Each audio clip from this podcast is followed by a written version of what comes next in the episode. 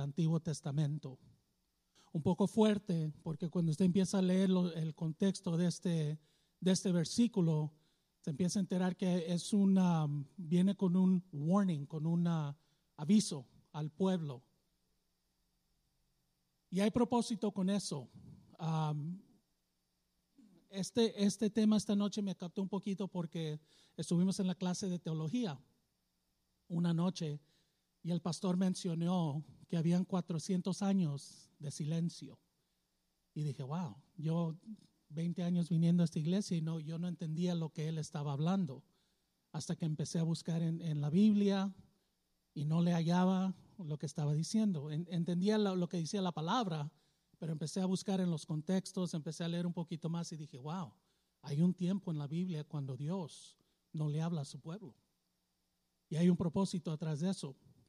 Cuando usted empieza a leer un poquito y empieza a entender entre medio del el Antiguo Testamento y el Nuevo Testamento, no nomás es una página en su Biblia que cambia y dice, acabamos con Malaquías y empezamos en el Nuevo Testamento.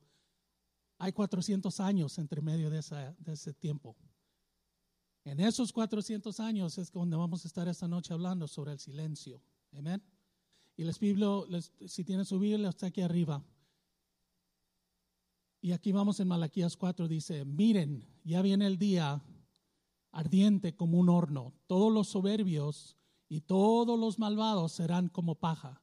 Y aquel día les prenda fuego, les prenderá fuego hasta dejarlos sin raíz ni rama, dice el Señor Todopoderoso. Nosotros miramos que anda hablando aquí sobre con un profeta. La palabra está viniendo un profeta compartiéndolo al pueblo. Amén. Versículo 2. Pero para ustedes que temen mi nombre, deberemos de, poner ahí para ustedes Ministerio Batista Logos. Amén. Se levantará el sol de justicia trayendo en, eh, trayendo en sus rayos salud. Y ustedes saldrán saltando como becerros recién alimentados. Yo no sé ustedes, pero esa parte última del versículo dije, wow, como becerros brincando. Dije, all right, todo lo vamos a hacer. Amén. Y versículo 3 dice, el día que yo actúe, el, día que yo actúe, ustedes pisotearán a los malvados. Amén. Ahí está la victoria, hermanos. Y bajo sus pies, y bajo sus pies quedarán hecho polvo, dice el Señor Todopoderoso. Ya miramos que el profeta está, está compartiendo la palabra y dice, por eso dice el Señor Todopoderoso, acuérdense de la ley de mi siervo Moisés, recuerden los preceptos y las leyes que le di en Horeb para todo Israel. Vamos al 5, hermanos. Estoy para enviarles al profeta Elías antes que llegue el día del Señor, día grande y terrible. Amén.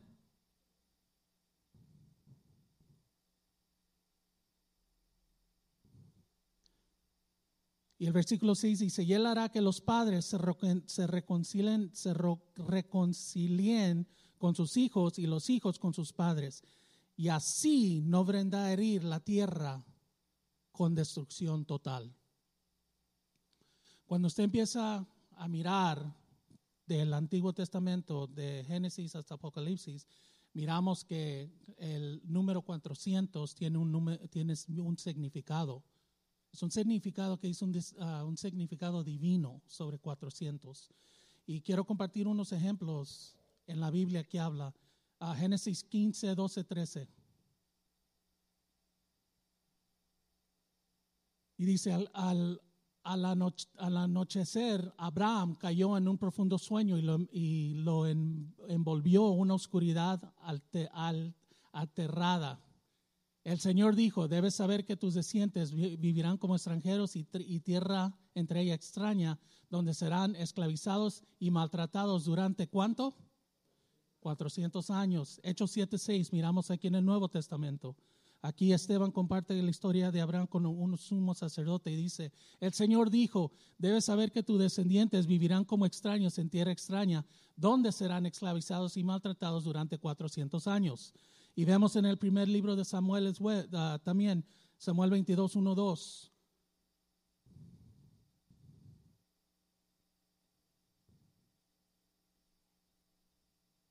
Amén. Dice, David, David se fue a Gat y huyó en la cueva de Adulán. Cuando sus hermanos y el, y el resto de la familia se enteraron, fueron a verlo allí. El siguiente versículo. Además, se le unieron muchos otros que estaban en apuros, cargados de deudas o amargados. Gente que no es perfecta, amén. Así David llegó a tener bajo su mando unos a unos, ¿por cuánto? 400 años, hermanos. Ah, perdón, hombres. Ah, inglés es mi, es mi lenguaje prima, prima, first, my first language. Los 400 años de Dios en lo que vamos a hablar en esta noche, simplemente Dios decidió no hablarle a su pueblo. Y sabemos que la palabra de Dios dice que en ese instante el canon del Viejo Testamento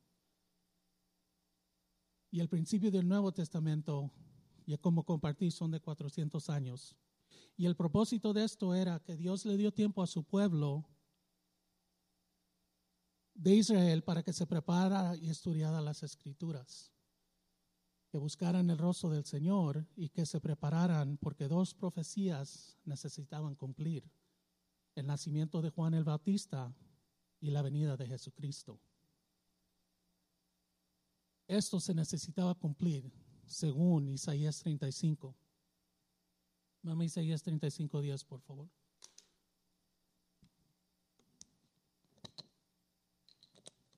Dice ahí la palabra, y volverán los rescatados por el Señor y entrarán en Sión con cantos de alegría, coronados de una alegría eterna. Los alcanzarán la alegría y el regocijo y se alejarán de la, de la tristeza y el gemido. Simplemente diciendo que Dios viene. Este tiempo tenía que pasar porque la profecía se tenía que cumplir, hermanos.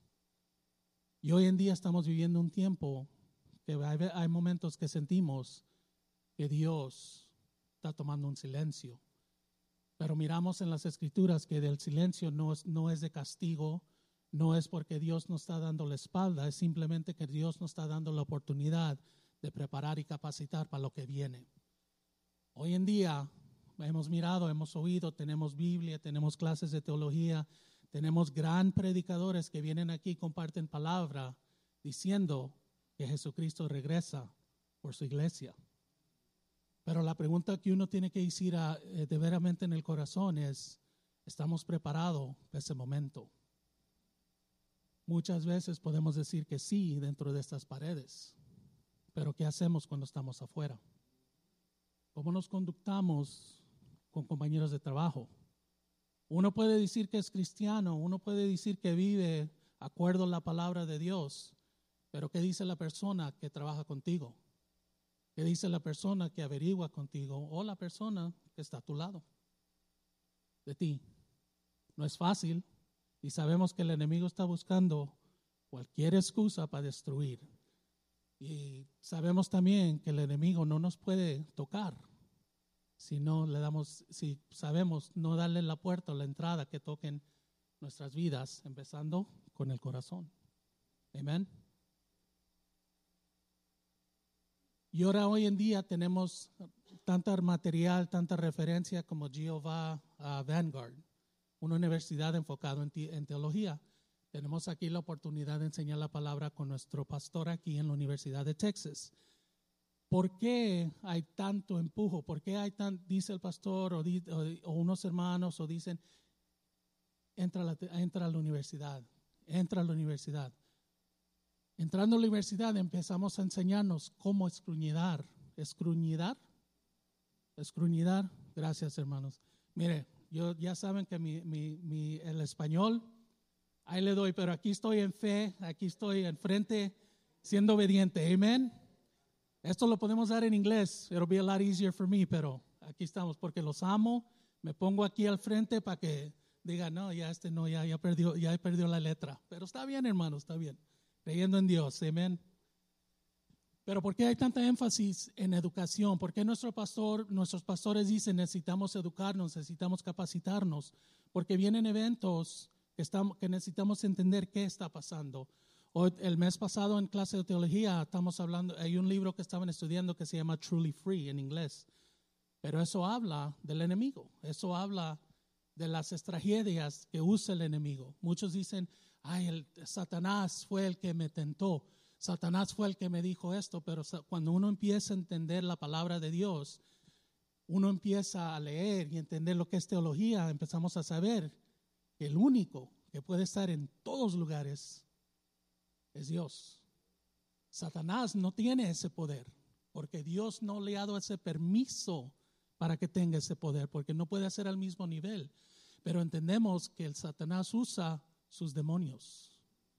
Amén. En ese libro, sabemos que leyendo ese libro, el autor de ese libro, Robert Morris, dice que nosotros o él se, se pone de ejemplo y dicen, yo no soy tan importante para que Satanás me venga y me ataque directo. Manda sus demonios. Amén. Hay, una, hay un pasaje en la Biblia que habla de un hombre endemoniado eh, y leyendo aquí enteramos que tenía demonios. Y dice, decía el demonio, le respondía que somos legión. Y uno entiende en el ejército romano que legión eh, indica miles. Leyendo un poquito, entendemos que tenía el, hombre tenía más de seis mil demonios dentro de él. Y en un instante así salieron. Ese es el poder de Dios, hermanos, y eso es lo que necesitamos entender. Por eso es importante que vengamos los viernes como están hoy en día. Sabemos que trabajamos hoy en día y es un día cansado, pero venimos a alimentarnos, venimos a entender el poder que Dios nos da entender lo que Dios hace, lo que Dios hizo en esa cruz del Calvario para nosotros. Amén. Dios no nos quiere perfecto, hermanos. Eso no es, esa no es nuestra responsabilidad, porque si somos perfectos no podemos ser reparados. Eso es lo que yo entiendo. No sé si otros tengan otra, otra explicación, pero cuando uno se quiere perfecto, ¿cómo se puede arreglar? Amén. Yo no me creo perfecto. Yo subo aquí humildemente siguiendo una orden. Si a mí a las, a las 5 de la tarde me dicen que voy a predicar, bueno, aquí estamos, ya me enseñé mi, ya me enseñé mi lección que hay que estar preparado porque la orden viene y el soldado sigue, amén. ¿Qué pasó con el pueblo? Perdón, ¿qué pasó con el pueblo en esta época cuando Dios decidió no comunicar? Simplemente Dios, Dios dio porque la palabra dice que nos da libre albedrío y gave us choices para ver qué íbamos a hacer con nuestro tiempo. ¿Qué íbamos, ¿Cómo íbamos a preparar y capacitarnos? Y recuerde que el propósito era para que el pueblo se preparara para las profecías que iban a venir. Pero en lugar de avanzar, fueron para atrás. Imagínense en esa época lo que oyeron, lo que vieron. Estaban, estaban um, en slavery, es, um, esclavita, eh, eran esclavos, regresaron a Israel, todo lo, que todo lo que vieron y todavía viendo, en lugar de avanzar, fueron para atrás. Nosotros tenemos tanto material hoy en día, tanta tecnología, ¿por qué no avanza el hermano? ¿Por qué no avanzamos en la palabra de Dios? ¿Por qué no nos activamos a ser usados, a ser instrumentos útiles en el ministerio, hermanos? Y eso es algo que a mí en mi mente me capta cada rato y digo, wow, ¿cómo uno puede avanzar? Es duro avanzar, pero es fácil regresar. Porque la avanzada es uphill, es una batalla, es un reto. Pero la, camina, la caminada para atrás no tiene que ponerle gas al carro, nomás déjelo ir y va para atrás. ¿Verdad? Y hay unos que no sobreviven eso. Y el enemigo sabe, el enemigo sabe él conoce, él, es bien, bien calmado. Como una vez oí un pastor que dijo, el enemigo no viene con cuernos, cola grande y una pitchfork y es colorado. Viene simplemente calmado para destruir. La destrucción viene de adentro. Muchas veces piensan que la destrucción viene como una bomba y explota, pero es de adentro para afuera. Por eso el enemigo sabe que nos va a atacar de adentro, nuestras familias, nuestros hijos. Por eso iglesia, como iglesia, como, como, como hermanos y una iglesia necesitamos orar por nuestras familias, orar por nuestros hijos, porque hay mucho, hay mucho mal allá y es muy fácil, así al instante lo pueden agarrar. crean que hablando con los jóvenes el domingo en su clase, yo comparto con ellos y les digo, yo no les hablo como la edad que ellos son. Tengo unos que son 11, 12, 13 años. Y les digo, yo les hablo como les hablarán en high school. Mi meta, mi propósito es para equiparlos cuando ellos lleguen a high school. No hablarles como los maestros en las escuelas hoy en día piensan que deben de hablar o no darle la atención. Porque si yo hago eso como maestro al, nivel junior high, entonces yo estoy fallando en lo que Dios, el plan de Dios que tiene para ellos. Y el momento que Dios me da, me da una hora en una semana, que les, les di un, uh, el horario quebrado. 168 horas es una semana, 24 más 7 es 168. Yo les digo, tengo una hora para compartir la palabra de Dios y, compartir la palabra que tienen para ustedes. ¿Qué hacen ustedes las otras 167 horas de la semana? ¿Qué influencia tienen? ¿Quién está en el oído? Y así fue el pueblo de Dios en ese tiempo, hermanos. E, ellos decidieron hacer todo Todo lo es el, coronavirus, hermano, que ya,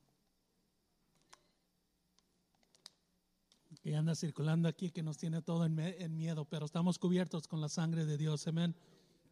Pueblo, desde acá hasta acá estamos cubiertos, hermano. No se preocupen del coronavirus. Tengan fe en Dios que estamos cubiertos. Amén. Amén. Denle un aplauso con confianza, hermano. Créanlo. Miramos a gente miramos a gente con máscaras y, bueno, a mí me agarró la atención también porque ya he estado viendo la noticia ya, ya, me, ya la noticia ya me captó. Y dicen, bueno, no, se pongan las máscaras, lo que no están malos porque nada le va a pasar, no sirve tener la máscara. Pero ¿cómo entra el virus? Lo respira, ¿verdad? Ya no hay máscaras, ya no hay hand sanitizer. ¿Qué, what else I need, Costco? Ya no hay toilet paper, agua. Estamos, estamos uh, jugando con unos compañeros del trabajo y dije, wow, cuando ya no hay agua y toilet paper, piensan que ya viene el, zombie apocalypse, ¿verdad? Ya, it's coming, yeah, that's it. Get ready for D-Day, ¿verdad? Doomsday preppers. Pero creyendo en la palabra que esto va a pasar, hermanos, esto va a pasar, ¿verdad? Dios tiene propósito con todos. So, el, el uh, COVID-19, el coronavirus, lo que usted créalo, hermanos, créalo, creen en Dios. el pueblo de Dios lo opuesto causa que nos alejemos de Jesucristo. Este es, eh, hoy en día de Jesucristo, en el día del pueblo de Israel, en el, en el Antiguo Testamento de Dios.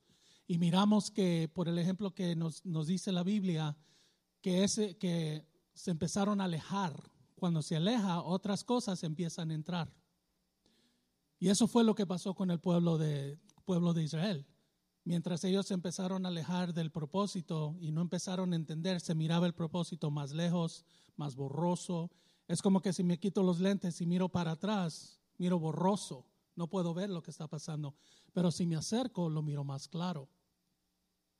Eso es lo que necesitamos hacer hoy en día, hermanos. Necesitamos enseñarnos de nuestros hermanos pasados para prepararnos lo que Dios tiene para nosotros y la venida. Necesitamos estar preparados. Amén. Hay uno, compartí unos años atrás y no lo pude traducir en español porque Google no me lo, no me gustó como decía, como lo decía Google. Pero Friné en su carro, ah, cuando éramos ah, novios en aquel entonces, what year was that, honey? Uf, ya, ya, ni recuerdo el año. No tenía dos enfrente en ese tiempo, tenía creo que un nueve, algo así más o menos. Pero ella tenía una plaquita en su carro, una, un frame pero tenía una frase en inglés y no lo pude traducir. Pero dice, mistakes of the past, los errores de lo pasado, are the building blocks for the future. Ya la miro ahí bien seria. Este es otro, otro tema que vamos a hablar en el camino de la casa, pero está bien. Para alimentar el pueblo, me sacrifico. Amén. Pero eso es muy cierto. Mistakes of the past are building blocks for the future. Los errores que cometemos nos ayudan a edificar para el futuro. Los errores que el pueblo, que nuestros hermanos en aquel entonces hicieron, deben de ser nuestro guianza, nuestro guía para edificar. Debe de ser nuestro guía para que nosotros entiendamos y empecemos a saber el poder de Dios. Porque mucha gente no entiende el poder de Dios, el poder que Dios tiene, lo que Él hizo en la cruz del Calvario, lo que Él está haciendo hoy en día y lo que va a hacer en su venida para su pueblo. Amén. Este, este, esta situación que pasó con la, la mujer se llamaba Esther, Esther, ah, me captó un poquito porque durante, mira, eh, leyendo un poquito para este mensaje y teniéndolo ahí en, guardado, y empecé a entender, wow, esta mujer vivió 100 años. Y quién sabe, porque ella era, y aquí está de, de, testiga mi esposa, ella era una mujer bien bonita, era una mujer bien elegante. Y eso lo digo con respeto. Pero quién sabe qué hizo en su tiempo. Pero entendemos, sabiendo la palabra, que hasta el último minuto, hasta el último respiro, aceptó al Señor. Fue una semana que había aceptado al Señor como Salvador. Pero mire 100 años que hizo quién sabe qué. Pero ese es el Dios que servimos, que no importa. Si tú vienes, te acepta. Ya cuando tenemos ese nombre en el libro de la vida, ya cuando lo tenemos sellado, nadie se lo puede quitar, hermanos. Y eso es algo que necesitamos entender como pueblo.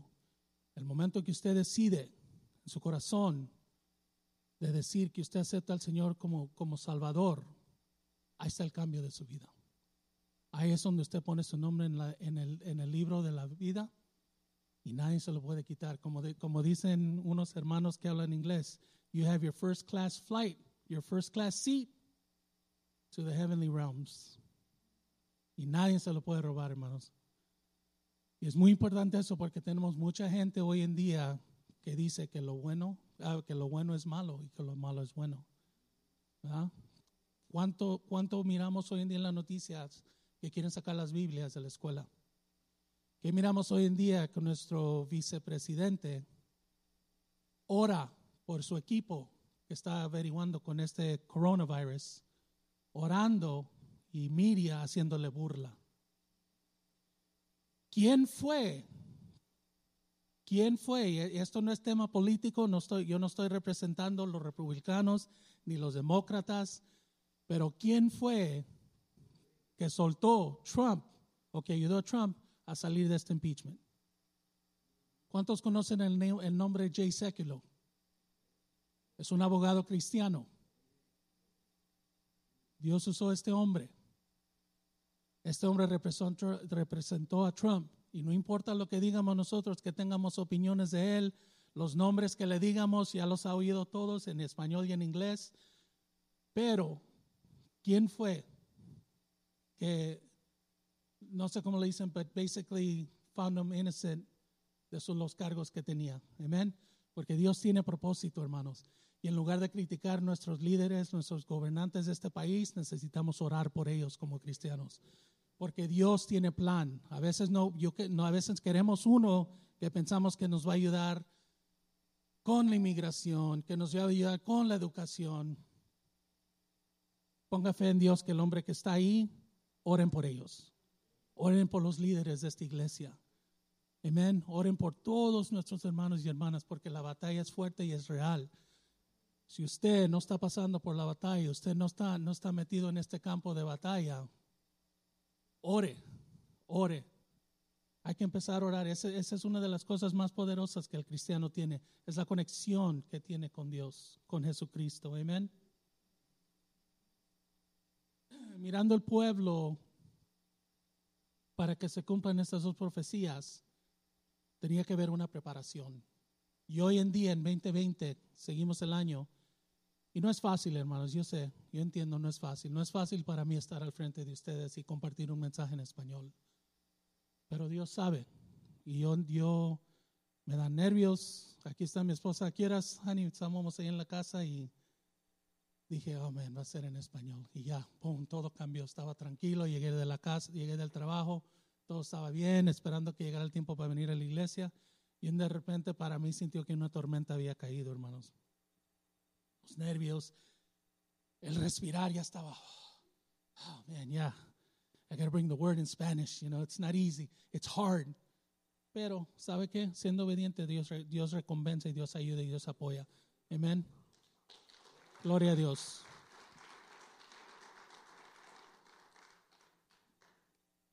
Y como este pueblo, hermanos, es un pueblo tan respetuoso y tan amado y, y sé que los que tienen los ojos cerrados y saben cuáles son y no voy a mirar en esa dirección. Sé que están orando por mí para traer la palabra sin tener que ir al inglés. Sé que no están diciendo que este hermano ya acabe con su palabra porque ya, ya estuvo, estuve trabajando todo el día y no quiero ir más. Gloria a Dios. Amén. Es broma, hermanos, es broma. Pero necesitamos hacer lo necesario para preparar. Y ese, ese es el enfoque de este mensaje. Un corto mensaje de una palabra de combatir para que se alimenten y necesitamos alimentarnos. El cristiano que no hace nada, no hace nada. Y ese no es el propósito de los creyentes. El propósito, Dios tiene plan para cada uno de nosotros que estamos hoy en día. Aquí, los que vienen el domingo, Dios tiene un plan y propósito para la vida, pero ¿qué van a hacer para activar? Yo comparto de mi testimonio y lo ha dicho. Yo jamás en mi vida pensé que iba a estar yo al, frente de un altar compartiendo palabra, especialmente palabra en español. Cuando yo, si, si 15 años atrás me hubieran dicho eso, yo me hubiera reído. Yo hubiera dicho, pues está loco. Me, go preach. Oh, yeah, right. Pero el plan de Dios es diferente, ¿verdad? Es importante, hermanos, entender esa parte. No es, como digo, hablamos de los 400 años de silencio. Hay mucho, mucho, mucho, mucho material sobre, ese, sobre ese, esa época. Pero simplemente el enfoque que quería compartir en esta noche es simple preparación. Es simple de, de conocer, identificar los errores que cometieron nuestros hermanos. Porque ustedes saben, gente como David, gente como Moisés, esos son hermanos de nosotros que un día los vamos a ver allá en el cielo, hermanos. Y necesitamos enseñarnos de los errores que ellos cometieron para no cometer nosotros. Para que nuestra, la generación que viene, nuestros hijos, nuestros nietos, nuestros tataranietos, no cometan los errores. Amén. Eso es lo importante, eso, ese es el propósito. Compartimos, nos enseñamos, ah, perdón, miramos, nos enseñamos, crecemos y pasamos la batuta a la siguiente generación. Yo oro por nuestros nietos. Y hay veces que mi nieto está ahí, me mira leyendo, me mira y le digo, What's this? Y me dice, The Bible. Y le digo, Yes.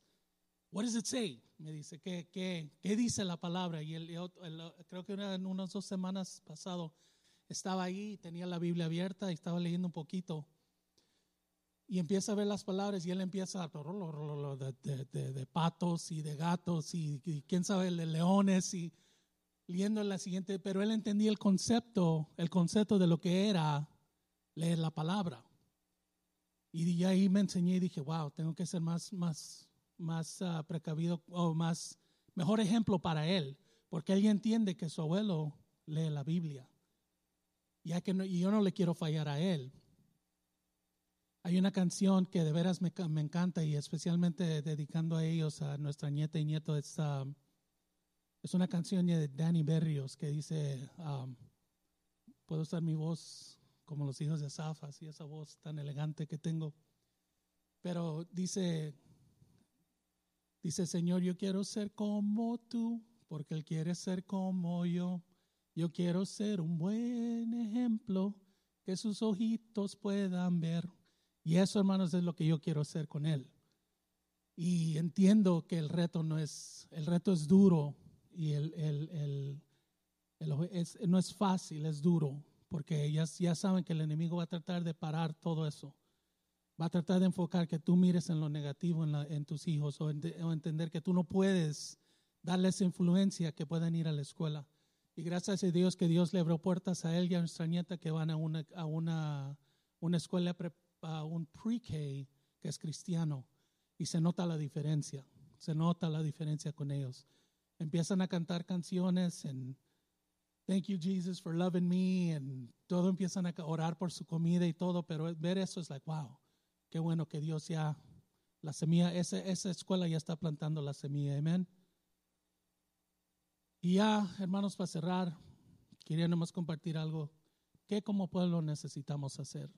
¿Cómo hacer, ¿Qué como pueblo necesitamos hacer unidos en esto, hermano? Estamos aquí hoy en día recibiendo palabra y cada uno que está aquí, cada líder que está aquí, nuestros pastores tienen un cargo, tienen una responsabilidad.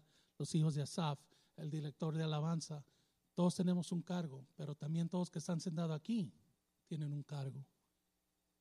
Si no están al frente, si no están tocando un instrumento, si no están usando sus voces para cantar, oren, oren por los líderes, oren por la gente que está haciendo esto, hermano, esta labor. Lo hacemos con amor, lo hacemos con honra y simplemente para alimentar al pueblo. Amén. ¿Y qué tenemos que hacer? Necesitamos conocer, conocer más a Jesucristo. Necesitamos leer más la palabra de Dios. Es la única manera que lo vamos a conocer más y entender lo que Él hizo con nosotros, por nosotros en la cruz del Calvario, simple, y sencillamente. ¿Qué indica esa sangre que fue derramada? ¿Y qué indica la segunda venida y por qué? Necesitamos tratar lo mejor que podamos de vivir una, una vida pura, una vida en acuerdo con la palabra de Dios. Eso requiere esfuerzo, eso requiere que, nos, que empiecemos a, a entender, a someternos a la palabra y empezar a entender lo que nos dice la palabra, no nomás el tinte en las páginas, pero el contexto atrás de ese tinte. Amén. Y iglesia, ministerio Logos, necesitamos estar preparados para las bodas del Cordero.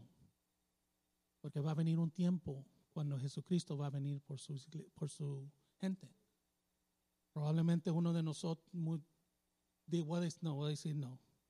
Probablemente todos vamos a estar levantados hay unos que ya van a acabar su camino antes de ese tiempo. Hay muchos que ya han acabado su camino de ese tiempo.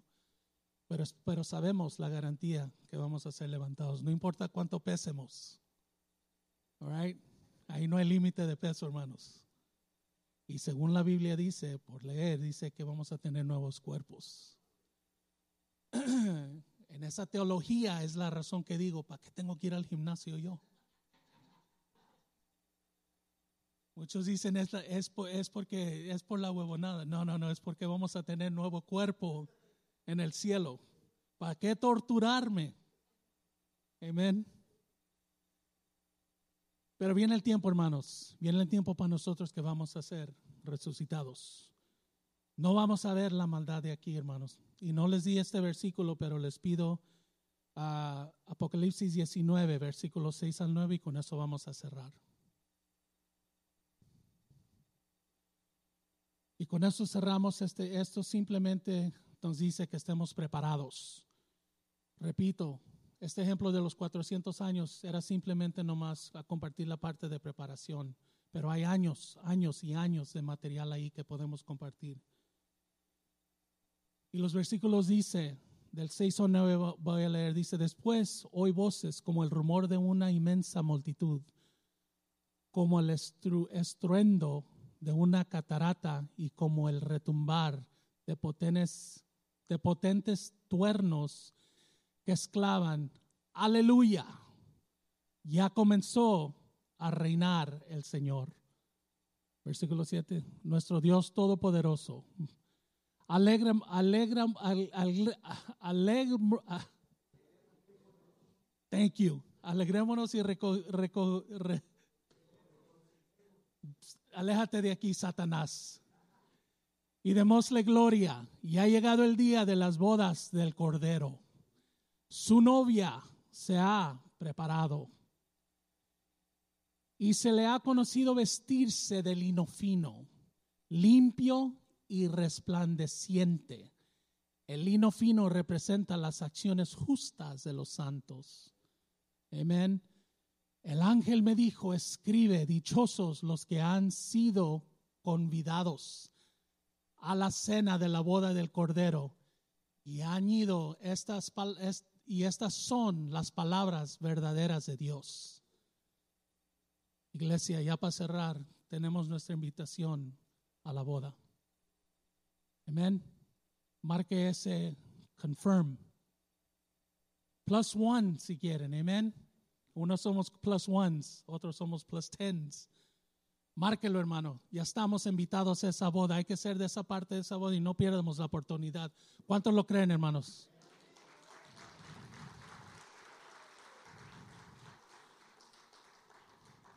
Pueblo, le agradezco su tiempo. Gracias por la turbulencia español. Se lo agradezco mucho. Y pido que Dios los cuide, Dios los bendiga, hermano, y siga orando por todos. Amén. Amén. Que Dios le bendiga. Gracias, hermano. Aleluya. Vamos a puestos en pie.